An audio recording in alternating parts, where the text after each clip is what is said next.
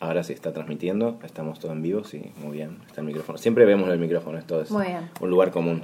Estamos acá con Ari y Ceci, Saya, eh, en el estudio portátil de digitales.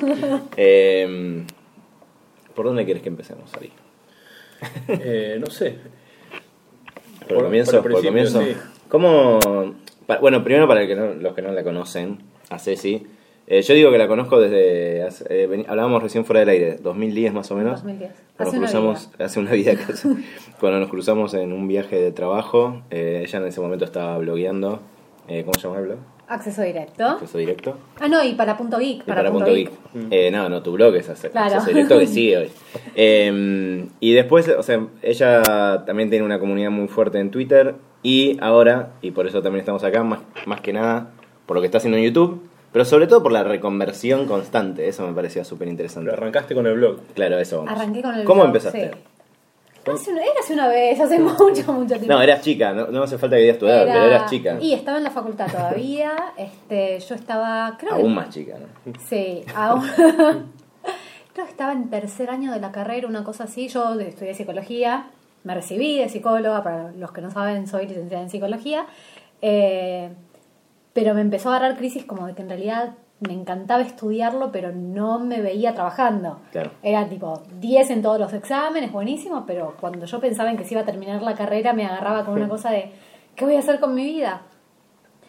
Y paralelamente yo leía muchos blogs de afuera, muchos blogs de tecnología, esto siempre me da risa, porque yo los leía y un día dije, bueno, me voy a hacer un blog de, de- de tecnología, porque no deben haber muchos en español.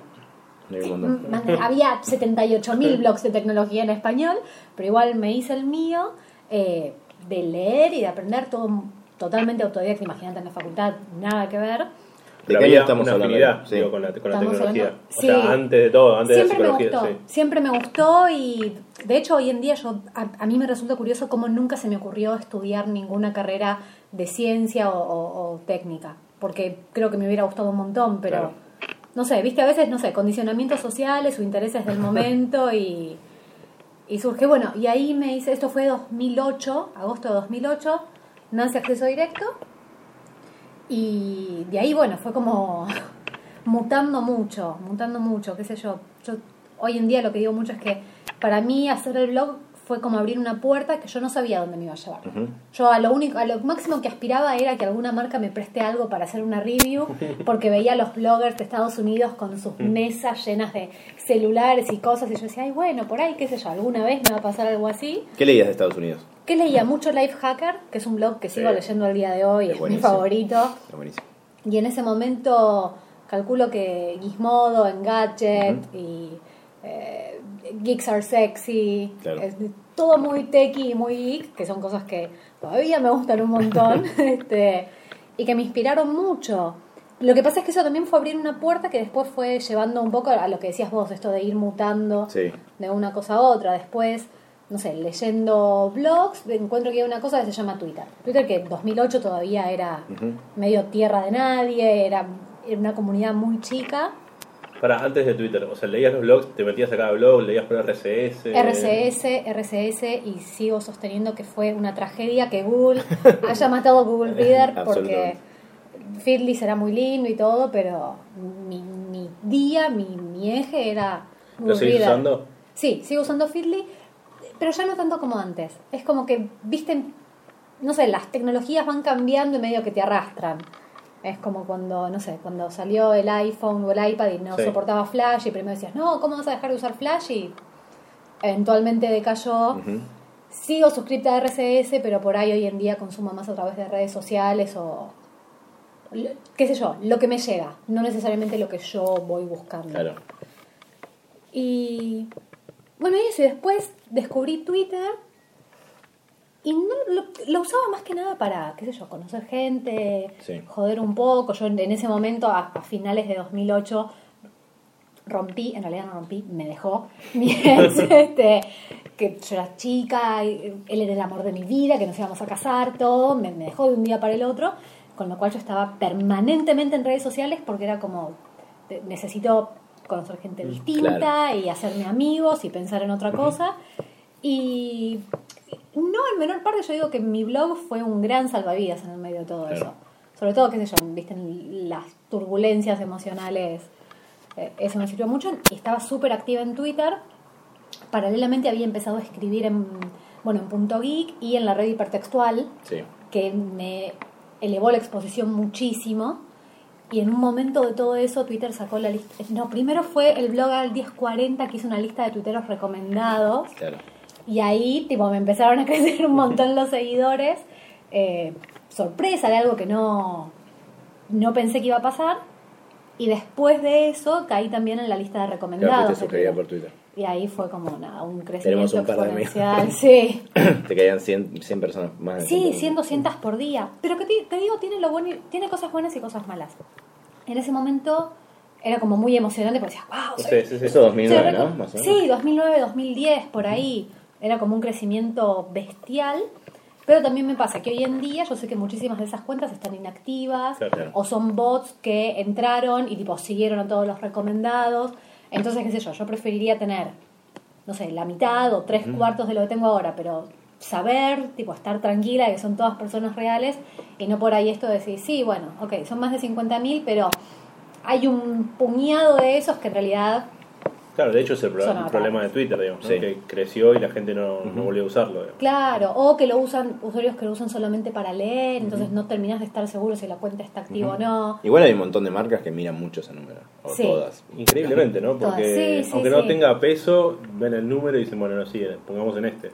Sí, y marcas que no saben tampoco qué número mirar, porque antes, antes con Twitter era más difícil porque no tenías demasiada estadística. Y Vos hoy en día que tenés el panel de estadísticas habilitado, podés decir, sí, mira, yo tengo tantos seguidores. Ok, buenísimo, pero contame, tu tweet promedio, ¿a cuánta gente llega? Y vos le podés sacar eso, le podés decir, sí, no, Sí. bueno, mira, en promedio le llega a 700 personas. Bueno, ok.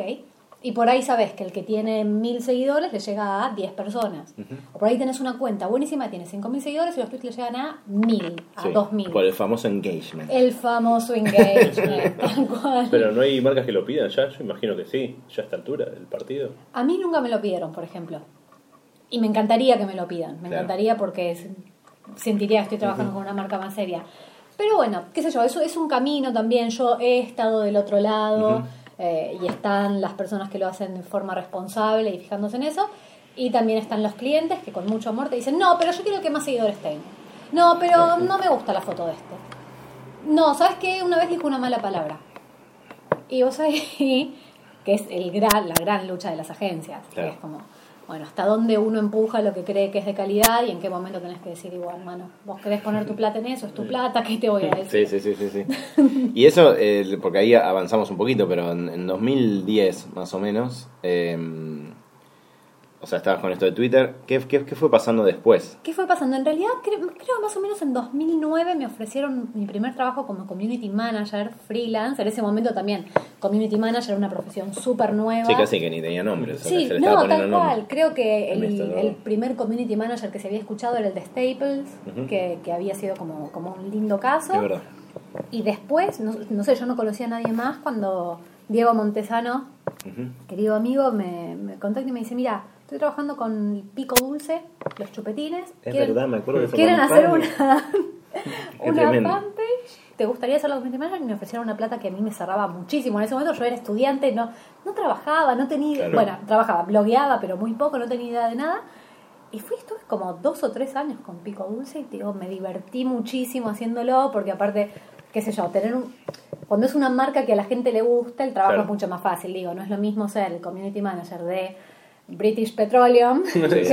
el community manager de Pico Dulce. Sí, sí, sí. Además está muy arraigada. Sí, sí, entonces. Y además tenía, esto era buenísimo, una cantidad de- inmensa de seguidores irónicos de Chile, porque en Chile Ah, pico sí, sí, sí. significa pito, entonces Sí, los sí, chilenos, sí, sí. nada, se mataban de risa y tenían una cantidad enorme de tipo, er- eran irónicos, tipo, ¡ah, Claro. ja, ja, pico, ja, ja, ja! este, Y ese fue tu primer trabajo. y ese fue mi primer trabajo de redes sociales. Y después de eso sí, eh, enganché trabajo en DDB, la agencia de publicidad, y ahí empecé como una carrera más formal. Aparte todo esto sin haber dejado nada de lo que hacía antes, sin haber dejado Pico Dulce, sin haber dejado el blog, sin haber dejado Twitter. Claro. Eh, en, en un momento, sin haber dejado hipertextual, sin haber dejado punto .i, en un momento eh, estaba haciendo como siete cosas al mismo tiempo que empieza a tener como su, su huella, ¿no? Porque el Claro. que mucho abarca, Sí, sí. poco aprieta y... y También igual en ese momento, ahora no no es que ahora está súper resuelto, pero era, eran cosas que quizás para vos en ese momento eran, era bastante plata, sobre todo.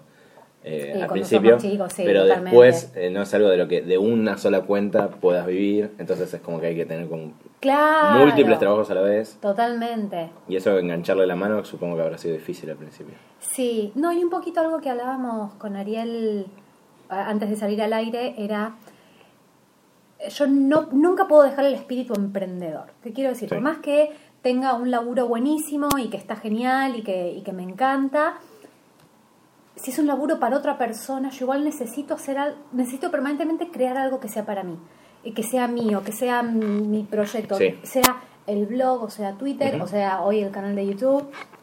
Para mí eso es algo que me genera muchísima satisfacción, que va muchísimo más allá de, de lo económico, porque Claro. muchas veces si no daba plata, a veces hasta iba a pérdida, entre comillas, porque decís, "Mo, le dediqué tantas horas al mes y no pasó nada. Pero me da una satisfacción que a mí, se- a mí me resultó difícil encontrarlo en otro tipo de, de trabajos, por más que los haya disfrutado muchísimo Claro. y, y haya aprendido muchísimo, porque también es eso, digamos, el, más allá del- de lo que uno aprende cuando es autodidacta, también trabajar con otras personas que, que quizás la tienen clara en otras cosas te enseña un montón. Eso, eso para mí es importantísimo. Pero sí, fue un poco poner las cosas en perspectiva. Después también dependía mucho del trabajo. Yo después trabajé tres años en Edelman, Sí. que fue el, el trabajo en el que más tiempo estuve, así en relación de dependencia. Y siendo un lugar mucho más demandante, pero que también en, en su momento me, me brindaba desafíos que me interesaban un montón. Entonces, en algún momento puse el blog un poco en, en segundo plano, el perfil de Twitter, por ahí no, no abría Twitter en todo el día, lo miraba recién a la noche. Eso obviamente también tuvo consecuencias negativas, no solo a nivel tráfico y ese tipo de cuestiones numéricas, sino que perdí, o sea, por priorizar algo que estaba bueno priorizar, también perdí una motivación mía que en algún punto me di cuenta de que era muy importante y que la necesitaba, que era eh, saber que volvía a casa y tenía algo que me gustaba hacer crecer, que me gustaba mirar. Y, y bueno, todo eso también me llevó un poco a la búsqueda de lo que finalmente fue, fue YouTube. ¿Cómo hiciste ese salto, digamos? ¿Qué, qué fue lo que viste? Que ¿Cuándo viste el canal? Perdón, una cortita. Sí. ¿Cuándo El- viste el canal? Así como posta a posta hace un año, en julio del año pasado. Pero venías Obviamente la- experimentando La, antes. cuenta la tenía abierta, no sé, desde el 2000. ¿Lo habías reservado? lo Sí, sí, sí, porque aparte es, es mi, que es mi nombre en todos lados, entonces la tenía, pero creo que ponerle había filmado un video de las vacaciones un año antes. Claro. Y, pero porque fue un proceso muy difícil.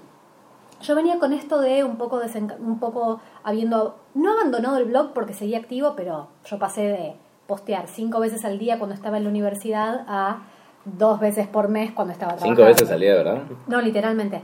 Incluido sábado y domingo. No, por eso el blog también creció muchísimo, porque yo no tenía nada mejor que hacer en mi vida. Era, aprendo rápido, con lo cual para el estudio le dedicaba el mínimo tiempo. Y nada, el blog, claro, pero lo hice crecer porque te- era, era una topadora que te publicaba cinco cosas por En día. ese momento que publicabas cinco cosas por día, del blog podías sacar, del blog directo, digo, podías Sí. sacar algo de, algo de plata para vivir, No, ¿no? no, Que no. incluso vendiendo todas esas fichas. Lo que Claro. te daba era seguramente No, pero- trabajos paralelos. No, pero en ese momento empecé a posicionar Claro. y lo gracioso es que por ahí, hoy en día, notas que escribí en el 2008 son las más visitadas hoy. Claro. Pero en ese momento no era nada, es... Acceso Directo es un blog que recibe más visitas por la de long tail, digamos, por búsqueda, muchas búsquedas chiquitas que una búsqueda grande. Pero bueno, eso fue gracias a trabajito de hormiga y, y- Claro. y de publicar mucho. ¿Y, esto que decía Ari de, de cómo llegaste a, a YouTube? Mira, yo empecé, creo que en algún momento me habré topado con algún youtuber, creo que iJustine, que es una youtuber eh, estadounidense, que hablaba un poco como de tecnología, o sea, muy estilo blogger, así Sí. de, de video, de hablarle a la cámara y charlar de su vida, pero el chico como que le copaba la tecnología, por ahí hablaba de Mac, hablaba de Xbox, entonces me entró por ese lado. y Dije, mira qué simpático lo que hace. Pues yo hasta, hasta ese momento yo usaba YouTube para ver videos de gatitos. O sea, Claro. sinceramente no lo consideraba como una plataforma, o sea, no lo consideraba como yo lo consideraba los blogs. Yo el blog era tipo, no sé, life hacker. Sí. Yo sé que todos los días suben algo y quiero estar suscripta para recibirlo. YouTube era, bueno, alguien me mandará algún video gracioso y lo miraré. Pero ya existía, digamos, el fenómeno de YouTube en, por Estados Unidos. Sí, estaba empezando, estaba por esto que habrá sido, en el por ahí 2012, 2013 empecé a mirarlo un poco. Y dije, bueno, yo voy a hacer algo así, que eso fue cuando grabé el video de las vacaciones, pues me fui de vacaciones, re emocionada, dije, sí, grabé el video de cómo, mi primer video como más o menos formal, que es de hace dos años, soy yo armando el bolsito de mano para el avión, que todos se me ríen porque, tipo, creo que es más fácil decir que no llevo en el bolso que la cantidad de cosas que sí, porque me preparo como para ir a la guerra. Eh, y se re entusiasmada, después filmé el video de las vacaciones y después no, no sé, no seguí. O me dio vergüenza o no tenía tiempo, Claro. o, me, o yo aparte me lo tomé con mucha seriedad, entonces por ahí era bueno, quiero hacerlo bien. No, entonces necesito una cámara mejor. No, pero entonces voy a necesitar una luz mejor. No, entonces voy a esperar para aprender a editar. Y no lo hacía nunca, lo pateaba, lo pateaba, lo ¿Tenías pateaba. algún conocimiento de edición o es todo autodidacta? No, todo autodidacta me ayudó un amigo, un amigo que, que la tiene clara, que me enseñó, me dice, mira, este es el Premiere, haces ta, ta, ta, con esto cortás, con esto pegás. Eh, este es el After Effects, si te querés hacer una intro con esto, muy lo básico de dos días que nos juntamos, me, me coacheó, me enseñó lo básico, y después todo es googlear y buscar tutorial y fijarte. Les, les mostraría, pero voy a hacer un montón de ruido. La primera luz que me hice yo para filmar los videos es una pantalla de cartón pegada con cinta aisladora, papel aluminio de la cocina pegada adentro para, para hacer de reflector, un tubo de PVC y una lamparita. Hecho. Y con eso hice los primeros videos ya más como, como comprometida el año pasado. Para vos el salto es doble, porque una cosa es hacer un blog donde puede estar tu nombre y apellido, pero otra cosa es dar la cara. O sea, es, es pasar de ser de producción de un programa de tele a dar la cara. No, Sí. y además en, en texto, digo, nosotros lo, lo vimos también. Editas, podés frenar, eh, tomarte un tiempo, volver a corregirlo. Si bien podés editar en video, te- está mucho más expuesto. Sí. Eso, a ver, yo creo que siempre tuve como una vocación de entretenimiento. Quiero decir, cuando yo era chiquita me preguntabas qué quería hacer y yo quería ser actriz, cantante, bailarina, Ah, ya estaba, eh, ya todo. estaba. Ahí Estaba, llegar, claro. claro, o sea, esta recontra estaba. Pues es que ¿viste? a veces uno crece y no sé, o no se dio, o consideras otro tipo de profesión, la vida te va llevando por otro camino. Y se me despertó esto. Cuando empecé a ver youtubers de afuera que hacían cosas que me parecían interesantes y que las hacían en serio, dije, bueno, por ahí, por ahí se puede hacer. Pero también fui descubriendo con el tiempo que para poder hacer algo así tenés que no tener ciertos compromisos. ¿Qué quiero decir? Si yo tengo un puesto en una empresa y hay clientes que van a venir a charlar conmigo y yo tengo a gente a cargo en un equipo, por ahí no puedo hacer las boludeces en cámara y hacer el ridículo, que a mí me encanta hacer el ridículo, Claro. cuando después me puedo decir, che, mirá, vi a tu supervisora con una peluca rosa en YouTube, ¿qué onda? Hay, hay un momento en el cual lo podés ir más o menos equilibrando, más o menos llegando, y un momento en el cual Tienes que apostar. ¿no? vas otra vez, claro, tenés que apostar. Y que igual al principio me daba una vergüenza. Era, hoy si alguien me dice, vi tu video, digo, ay, qué bueno, ¿qué te pareció? Antes era, vi tu video, ay, no me digas. y medio que también miro los primeros videos y es como, ay, Dios, no tenía idea de lo que estaba haciendo. Pero por otro lado también se aprende así, se aprende haciendo cosas cuando no tenés idea de lo que estás haciendo. Porque si te quedás como en el, en el caparazón y, y tratás de estar muy seguro y de tenerla clarísima, no empezás nunca. Y ahí desde que, desde que vos empezaste con, con YouTube, eh, YouTube también creció en la Argentina.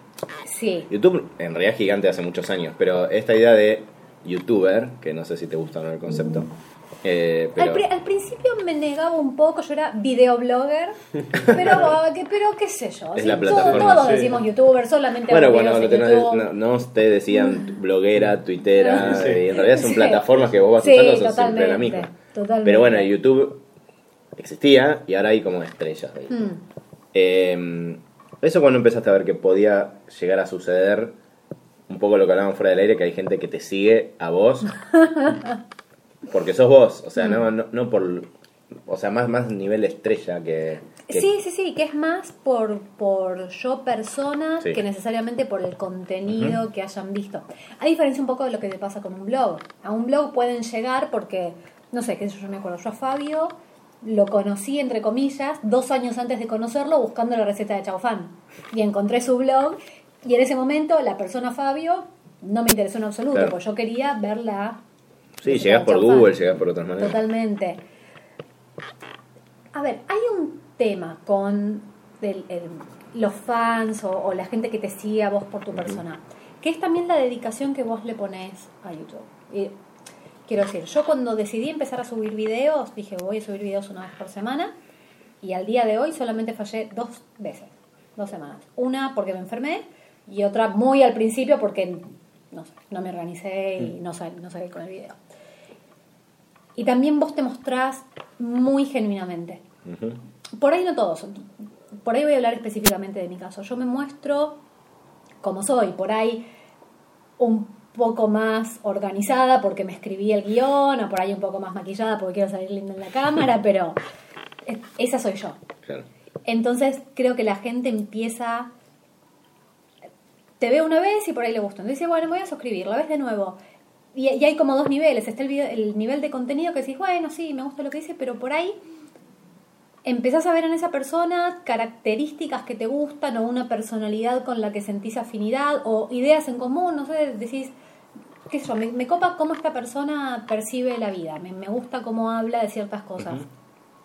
Y entonces ahí seguís mucho más como esa relación que se forma independientemente de si un día subió un video y te gustó y el otro día se, se- se- no, no le puso ni dos de ganas, está malísimo, pero lo bancás igual. ¿Esa lógica la sabías antes de empezar con YouTube? No, no, no, no. ¿Y sabías eh, que iba a un determinado sector, digamos, un poco más chico, si querés? Más joven, ¿no? Sí, a ver, digamos, yo lo que sabía eran las estadísticas. Quiero decir, sabía que hay canales enormes, sabía que hay canales que tienen fans y chicos que quizás en Argentina es más difícil, pero que en otros países viven de esto y viven de esto algunos bien y algunos como si fueran estrellas de Hollywood.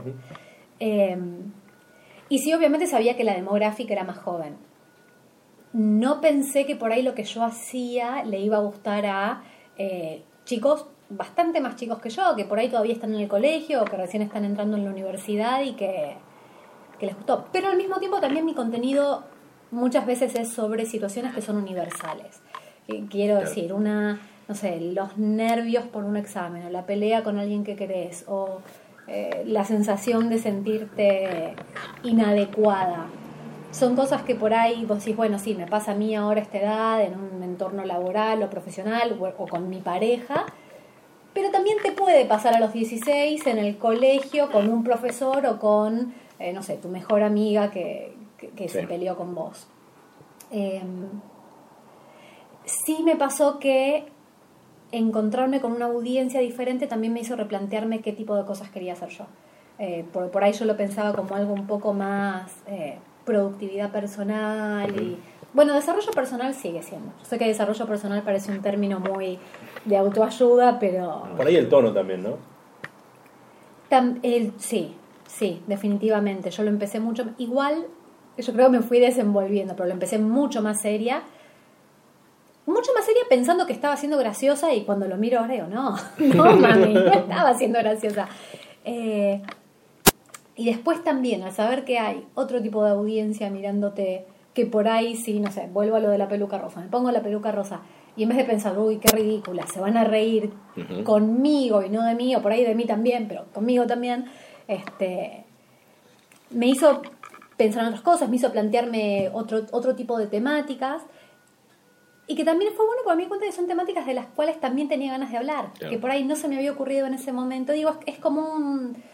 Es como un juego doble, es, un- es una retroalimentación constante. No sé, yo hago algo y me encuentro con que le gusta a un público distinto al que yo pensaba. Entonces cambio yo también un poco mi modalidad y eso por ahí o resuena más o le llama la atención a otra persona y, y eso es básico, es estar permanentemente fijándote cómo pegó, si les gustó, si no gustó, si... Y a, y a veces también saber que por ahí vas a hacer algo que a vos te encanta y te parece buenísimo y que por ahí para el resto pasó como sin pena ni gloria. Y eso, eso te iba a decir, ¿cómo, cómo me dices? O sea, no sé, los comentarios en YouTube, Twitter, no sé si es tan relevante para, esta para esa generación. O quizás sí. O sea, ¿cómo, ¿a qué le prestas atención? Facebook, que casi no hablamos, pero es, tiene un montón de, Sí, pero de ponele. usuarios. En, en Facebook, eh, mi público por lo menos no está. O sea, no está demasiado. Quiero decir, me agregan, pero no veo el tipo de interacción que tengo en YouTube o en, o en Twitter. En- Directamente en- los comments de YouTube. Sí, los comments de YouTube un montón. Muy buenos comentarios, tengo que decir. Yo le tenía Pero muchísimo miedo. No es lo normal. Yo estaba esperando. Igual, yo hay dos o tres palabras que las, las blacklisteé. Eh, son tres Claro. malas palabras. Lo gracioso es que o no recibo muchas de esas palabras o a la gente no se les ocurren más que tres palabras para insultar porque es como que no Claro, es no ves, muy sí. muy difícil que, que reciba un comentario así este yo tenía mucho miedo a los comentarios porque aparte cuando salís vos y pones tu cara y te dices ¡ay gorda fea! ¡quiero a mi mamá! este no están tanto en Facebook sí un montón en Twitter mucho mucho fab, mucho retweet, eh, eso que, que nada, te hacen sentir recontra acompañada. Te da la sensación de que hay muchos chicos también en Twitter porque no, no tengo el termómetro de eso, no sé. Ahí están, están. Lo que pasa es que me parece que lo usan más para seguir a su artista o, o su ídolo favorito y no tanto para, para hablar entre ellos. Para hablar entre ellos es WhatsApp, es por, por ahí los grupos de Facebook, es Snapchat.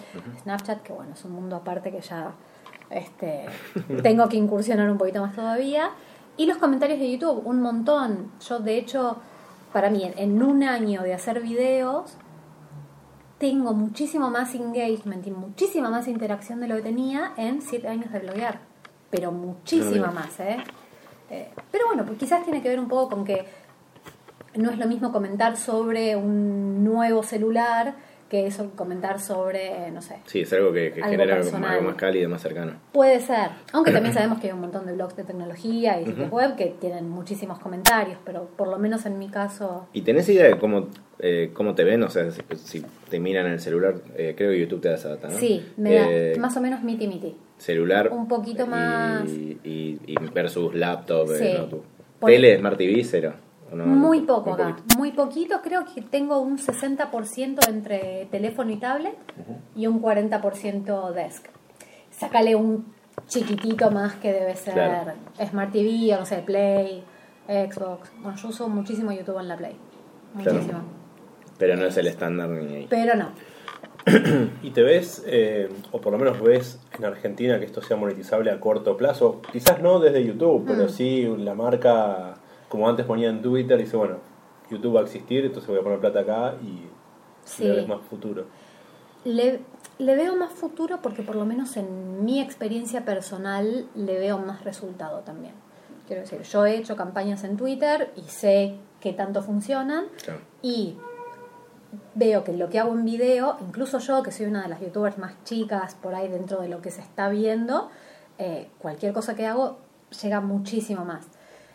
Lo que pasa es que para las marcas el mercado todavía está muy verde. eh, quiero decir, por ahí dicen, bueno, no sé, te mando, no a mí, pero por ejemplo las chicas que hacen maquillaje, ay, te mando tres bases, ¿no me haces un video? Las chicas, algunas que son muy jóvenes, por ahí al principio dicen que sí y después se encuentran en, en- en la situación de decir, bueno, pero yo ahora me doy cuenta de que lo que hago es, es valioso, Sí, que que, no, no. que tiene un valor para las marcas y es empezar a salir de ese juego.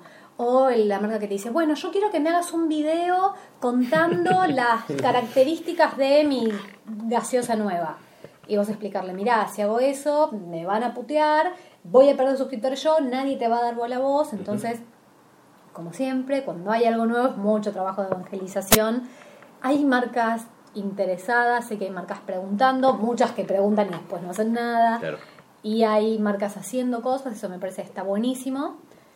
Eh, eso a los creadores de contenido les va a representar muchísima más ganancia que simplemente AdWords o AdSense, Claro. porque eh, estos clics son en pesos y todos sabemos que, que eso es muy poquito. Eh, pero yo creo que va a explotar un poquito más quizás el año que viene, con suerte. Y lo que veo es que para mí esto es algo que como tendencia llegó para quedarse. Quiero decir, el youtuber individualmente puede ir o volver. No sé, por ahí los que están hoy, mañana no están, por ahí mañana aparece uno que hoy no existe. Eso puede ser un poco más volátil, pero YouTube como modo de consumir con... Para muchas generaciones YouTube es la nueva tele Sí. sin querer comparar ni decir que uno va a matar al otro ni nada, porque eso es como todo otro debate. creo que eventualmente las marcas van a tener que entender que invertir en YouTube es como invertir en la tele. Y van a tener que darle un paralelismo. Vos decís, no sé, yo soy Coca-Cola, siempre Coca-Cola es el ejemplo Sí, fácil. sí. Se Bueno, llama- mejor. se llama- No sé, y pongo publicidad en el programa de Tinelli, en el programa de Mirta, en el de Susana, en el de Sí. Mariana Fabiani y lo pongo así. Y por ahí en algún momento las marcas así, bueno, no sé, entonces pongo en el canal de fulano, en el de Melgano, en el de Ceci, en el de Frutilla y, Claro. y te haces un mix porque porque es la forma de estar y porque aparte la llegada de que te lo diga el youtuber y te diga, no sé, eh, ahora me voy a tomar, estoy haciendo un ejemplo burdo, uno Sí, sí, tendría sí, que hacerlo, tendría que hacerlo bien, pero ahora me voy a tomar una Coca-Cola, es infinitamente más efectivo que que te aparezca el banner abajo, Claro. tomate una Coca-Cola, que los pibes lo cierran pero con un odio. Este, pero bueno, son procesos. Y en, y en ese contexto, perdón, ¿me ibas a decir algo? No, no, no. Y en ese contexto, eh, Google, que ¿hasta dónde se mete? Porque el otro día leía que, que supuestamente estaba tratando de frenar alguna de esas cosas. O que, o que no pase, o que, algo- o, que o que más pauta pasa a través de ellos. Eh, Eh, no, en que- principio no. por lo menos la experiencia que tengo yo, Google incentiva un montón que los youtubers puedan obtener Ah, eh, patrocinios independientes. Sobre todo, ¿por qué? Porque esa es la plata grande que les va a entrar y mientras los chicos ganen plata van a poder seguir haciendo videos y ellos van a poder seguir Sí, sí, cobrando sí, sí, su publicidad. Este, entonces ellos son muy como apoyan mucho en eso, de hecho alguna vez fue una charla donde te, te enseñan a prepararte un media kit para que se lo puedas ofrecer a las marcas Ah, está bien.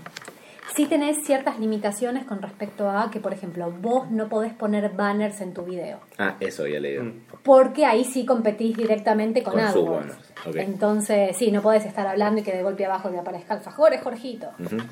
Este, Pero sí podrías tener a alguien que presenta tu programa, por ejemplo. Exactamente. Sí, sí, sí. De hecho, bueno, formas de trabajar con marcas hay muchísimas, pero también es muy común algunos que al final del video dicen, bueno, le quiero agradecer a, a Amazon por haber sponsorado el video de hoy y eso está perfecto. Ah, está ok. Ah, pensé que, eran más, más hinchas. ¿Hay alguna lógica? A mí todavía me cuesta ver, te digo la verdad, algunos youtubers. O sea, porque hay algo, hay un clic, algo que conecta con una generación que viene después de la mía. Hiciste ese clic, o sea, vos podés ver un video de, no sé, de Serrano o de cualquiera y entender cuál es esa lógica, cuál es. No, no, no te sale. No, es un poco generacional también. Quiero decir, yo entiendo perfectamente por qué a los chicos que les gusta, alguien como Julián Serrano o como cualquier otro youtuber, les gusta. Eh, entiendo porque son códigos comunes de la, de la adolescencia, digamos. Creo que todos nosotros cuando fuimos adolescentes nos gustaban ciertas cosas y teníamos cierta forma de hablar y había chistes que entendíamos nosotros y los más grandes y los más chicos no los entendían y creo que engancha mucho en eso. El caso de los youtubers varones es un fenómeno muy interesante también porque las chicas se enamoran por completo, entonces tienen una audiencia, no sé, Julián Serrano, Alejo Igoa, Lucas Castel, eh, son todos pibes muy, muy bonitos. Yo los quiero de hermanos menores, pero este, son todos pibes bonitos que causan furor entre las chicas porque las hormonas están ahí, ese es el momento pleno. Entonces yo entiendo esa lógica, si bien no es necesariamente lo que consumiría yo, pero lo respeto mucho como decir, bueno, es alguien que entendió una mecánica, entendió reglas del juego y lo está haciendo y lo está haciendo bien. Pero Alguien me decía que, por ejemplo, alguien de, de mi edad que veía un youtuber y la hija se descostillaba de risa, no solamente la cuestión del amor. O sea, hay una lógica de cambio de lenguaje. sí. La edición también, ¿no? O por Sí. ahí, qué sé yo, videos como los del Rubius o los de Germán, Garmendia. Bueno, yo igual con los de Germán me mato de risa también, me parece un tipo súper carismático. Eh, Rubius por ahí, que es, que es más del lado gamer y más del, del chiste permanente, no es algo que yo elijo ver, pero que sí entiendo. de- pero aparte vos pensás, canales como, como eh, canales de esta magnitud, ¿no? De Rubius que tiene como 11 millones de suscriptores, Germán que está, creo que pasó los 25 millones, no sé, es, un- es como el número 2 o el número 3 mundial, o sea, más que youtubers asiáticos, más que youtubers estadounidenses, es una locura.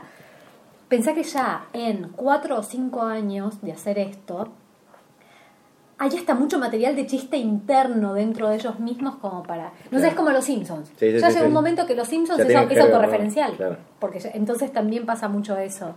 Eh, yo creo que estoy más en una postura de que por ahí no es lo que consumiría yo, pero sí decir, bueno, ok, pero veo por qué esto le gustaría a un chico. Y por ahí tiene que ver mucho con subculturas también, no sé, por ejemplo, volviendo al caso de Rubius, él hace gaming. Y la cultura de gamers tiene su propio lenguaje y tienen sus propios chistes y sus propias costumbres.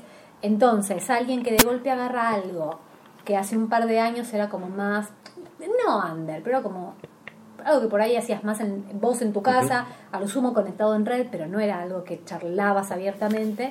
De golpe alguien que no solo lo agarra, sino que se vuelve famoso y te hace chistes con eso mismo, a esa edad lo amás, te haces un altar. Claro. Y mm, esto, esto que hablábamos también un poquito al principio, ¿cómo, cómo o qué, te, qué sentiste cuando te empezaron a contactar chicos o chicas mucho más jóvenes? Que de vuelta, vos sos joven, pero son chicos en la secundaria, creo. ¿no? Claro, sí, sí, sí. Eh, con esta relación no de que te leen, sino de, admiración, fanatismo, no sé cómo, cómo le decís. no sé. Pero la primera vez que te pasó, A mí, yo te voy a ser totalmente sincera, me encantó. Fue tipo, Buenísimo. llegué a casa y le, le dije a mi novio, soy Susana Jiménez. Eh, pero porque también tiene que ver con esto que soñaba, con que alguna vez quizás me iba a pasar. La primera vez que me pidieron un autógrafo, yo era tipo, no, dame un autógrafo vos a mí que me, que me acabas de pedir. Este, y creo que eso los chicos lo saben y por ahí les da mucha risa, como, o sea, yo realmente lo disfruto. Yo de los eventos que he ido, por ahí juntadas que los chicos se sacan fotos conmigo, yo les digo, por favor, mándamela, yo, yo quiero tener esta foto. Eh, a mí me encanta, también siento mucha responsabilidad. Hu- Hubo un par de veces que por ahí, eh, no sé, chicas me han mandado mensajes como, ay, Ceci, me encantan tus videos, eh, por vos me dejé de cortar. Es como que lo miras, yo aparte es como que se, viste, más con lo que estudié, es como que me da mucha responsabilidad. Y dices, bueno, ¿cómo abordamos este caso? Este, porque es tan cercana la relación al, al ser, Claro. digamos, no, yo no es como una actriz o por ahí un cantante que hace algo, pero es- hay mil intermediarios en el medio. Esto es muy directo, entonces yo por eso también trato de ser muy responsable en lo que digo, en lo que filmo, en las, en las palabras, en la elección de temáticas. Eh, yo no soy particularmente mal hablada, pero digo muchas más malas palabras de las que tuiteo o de las que grabo en los videos. Pero porque yo, yo en los videos, si digo una mala palabra, me las me la hago pi. Pero porque también, por ahí tiene también que ver con la edad y decir, bueno, yo por ahí cumplo más un rol de hermana mayor, no de claro. par.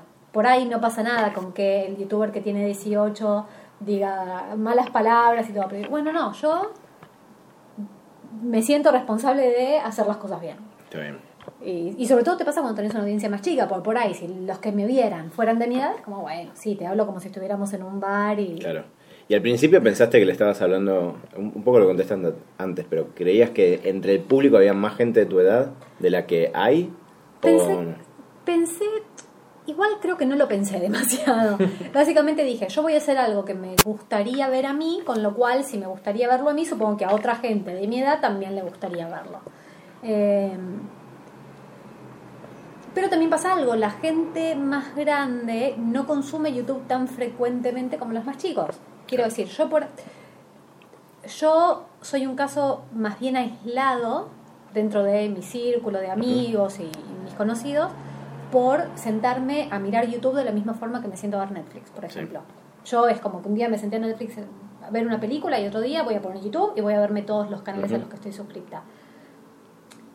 Me parece que no es tanto la regla para, para la gente de nuestra edad. Es como más, bueno, me pasaron un video copado, hay un canal que me gusta y más o menos lo sigo, pero es más esporádico. Ujú. No tanto así para los chicos que es, tipo, se sientan y saben que, no sé, los sábados hay video de Ceci, entonces Claro. vamos a hablar de Ceci. Los viernes hay de Germán, vamos a hablar de Germán. Es raro eso, porque se, se rompe un poco la lógica, como vos decías, de, de Netflix, digamos, que lo ves cuando querés. No, ellos ya saben, y es como antes, digamos, que sabemos que los martes a las 9 estaba Sí, sí, Amigos sí. son los Claro. amigos. Claro. Con- pero con la diferencia de que si no lo viste el martes a las 9, Claro. lo podés ver a las En 10, a las momento, 11 sí. o, o cuatro meses después. Sí, de hecho, mucha gente creo de, de, de 30 y pico que no tiene idea que, que te puedes suscribir a canales. Sí, totalmente. Eh, yo, de hecho, le, le empecé a dar más bola cuando lo tuve en la tele. Y, y es fantástico. Te suscribís a cosas que no sabías ni que existían. Sí. Pero antes, con el celular, no sé, no me iba a meter en, la- en la compu a... Me pongo a ver canales. Bueno, yo al principio no me suscribía, sino que, o sea, me suscribía por RCS para que me lleguen a Google Reader, porque no, pues no tenía la costumbre No de entrar a. YouTube. entonces- sí, después nada, YouTube lo cortó, Google cortó Google Claro. Reader, ya sabemos cómo Todo terminó todo, todo culpa de Google. Una, una cosa más, eh, viste que Facebook está tratando de hacer cosas también en, en video. Sí. ¿Ahí crees que puede llegar a pasar algo? O, o- o sea, Facebook es gigante también, no tanto como Google, pero gigante, tiene una comunidad adentro muy fuerte, gente que vive ahí adentro todo el día. Sí, Eh, gente que no sabe la diferencia entre Facebook e Internet. claro. Es sí, sí, sí. tremendo. ¿Crees que, primero, vas a hacer algo ahí? ¿Crees que, que puede llegar a ser una plataforma donde pronto estén pasando cosas copadas? Mira, yo hay, hay muchos youtubers que eventualmente se abren un canal secundario, por ahí para hacer videos más informales o algo así. Yo estuve pensando mucho que el día que a mí me dé ganas de hacerlo, quizás podría hacerlo en Facebook en vez de en YouTube. Pero ahora, que haya un movimiento grande va a depender, primero y principal, de que se pueda monetizar o no. Pues como si yo estoy en YouTube, no sé, yo soy un youtuber grande y estoy Sí. en YouTube y recibo parte de la monetización, o sea, de los anuncios en YouTube, ¿por qué me voy a ir a Facebook donde todo se lo queda a Mark? Sí. Escuché igual que en VidCon este año se estuvo hablando bastante de la posibilidad de que Facebook empiece a ofrecer algún tipo de revenue share con creadores. Yo nunca quiero decir no, jamás va a pasar porque sabemos que Sí, es, es. Sí, muy todo cambia volátil rápido, todo. Sí. Digo porque es el único que tiene espaldas para hacerle frente a Google. Vi- Vimeo existe hace un montón y no, no tiene una comunidad tan No, fuerte. totalmente. O sea, si alguien puede, al menos hoy, como decís vos, quizás en cinco años es otro, sí. eh, hacerle frente me parece que puede ser Facebook. Pero ¿sabes lo que pienso también? Yo pienso un poco en Google Plus y cómo Sí. Google quiso a la fuerza, porque Sí. tenía guita y tenía recursos y tenía gente, hacer una competencia que falló rotundamente. No me resultaría raro que a Facebook le pase lo mismo, dígale, quiero hacer una competencia de algo que ya existe y funciona y funciona bien, y se lo quiero hacer porque tengo gente, tengo guita, tengo recursos, hay que ver a dónde llega, digamos, ya de por sí que favorezca los contenidos en video por sobre otro es como un- es como algo medio antinatural, es como medio forzado, pero por otro lado se lo está ofreciendo a las marcas, Claro. que digo, a ver, que a mí una marca de lavarropas me ponga un video no me va a generar ni, ni una fracción de la emoción que me da que la youtuber comediante que me encanta suba su video. Claro. Entonces, si la youtuber comediante lo sigue subiendo en YouTube y los lavarropas están en Facebook, también va a ser como, bueno, seguime mostrando el lavarropas, pero no vas a hacer que, claro. que, sí, que me quede. Totalmente.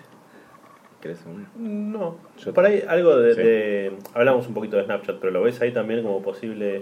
Afuera sí, ya creo que. Un montón. sí. Afuera un montón. Yo lo que no termino de entender, voy a confesar públicamente, es cómo se genera una comunidad en Snapchat. Porque digo, yo puedo entender perfectamente que tengo una comunidad en YouTube y le digo a los chicos, vayan y agréguenme Snapchat y me agregan y está buenísimo. Sí. Lo que no entiendo es cómo se forman las estrellas de Snapchat que nacen y mueren dentro de Porque esa no hay como plataforma. mucho ida y vuelta. Claro, no hay opciones Sí. de viralización. Creo que es más horizontal, ¿no? O sea, el que es estrella en Snapchat, en Vine, YouTube, no sé, Logan Paul o Zack King y todos esos, digamos que, o sea, es horizontal a todas las redes sociales, entonces se potencian así, pero si no, no sé. Sí, Y- pe- y- pero, hay, pero hay muchos, va, yo por lo que leo en Estados Unidos hay muchos pibes que son eh, famosos en Snapchat Sí. Snapchat y nada más. Y me genera mucha curiosidad decir, bueno, ¿cómo llegaron a eso sin la posibilidad de que la gente lo comparta con otras? O sea, tu- tuvo que ser todo boca en boca. Sí, es rarísimo. Y eso es, es rarísimo, fascinante y que, que me pasen la receta. Y mm, do- dos cosas, nos queda un minuto cuarenta. Nos persigue el tiempo. Eh, primero, algunos canales que recomiendes podés, eh, pueden ser de afuera si querés eh, no, no meterte con la comunidad local. Eh, Pero- hay uno buenísimo, Idea Channel de PBS, que es el Public Broadcasting Ah, sí, System. sí. Es buenísimo, trata como distintos temas a diario. Natalie Tran es una youtuber que me encanta, es australiana, hace comedia, eh, que me inspiró muchísimo para hacer, es muy graciosa, me gusta mucho también. Eh, y Lazy Masquerade es uno que conocí hace poco, cuentos de terror. Tipo, no es video, o sea, los videos son tipo dos imágenes y nada más, y te relata el cuento de terror y vos terminás tipo tapado hasta que es buenísimo. Está bueno, está Me bueno. gusta mucho. Y después la última, eh, de mi parte al menos, es cu- ¿cuánto tiempo te demanda hacer un video? Entre guion, que porque este es un Mm. guion, Sí, eh, entre guion, producción y este que sale, más o menos. entre, puede ser entre 4 y 8 horas para un video de 5 minutos. Bastante. Bastante, entre guion, pero bueno, también porque lo hago todo yo sola. Claro. No es lo mismo decir, bueno, sí, voy, filmo y me voy a mi casa, donde tenés gente que te puso la cámara, las luces, todo, que decir, bueno, me maquillo, prendo la luz, prendo la cámara, lo ubico, filmo, previo a guionar, después me siento, lo edito. Bien, Pero es un trabajo que se disfruta. muy bien. Nos quedan 25 segundos, ¿alguna cosa? No, un saludo para todos. ¿Dónde, ¿Dónde pueden seguir en YouTube? Como Ceci Saya en YouTube, Facebook, Twitter, En Instagram. Snapchat. No hago mucho en Snapchat, pero Se viene, dicen- que se viene. es la bomba. Es la bomba. Bueno, gracias. Gracias a ustedes, chicos.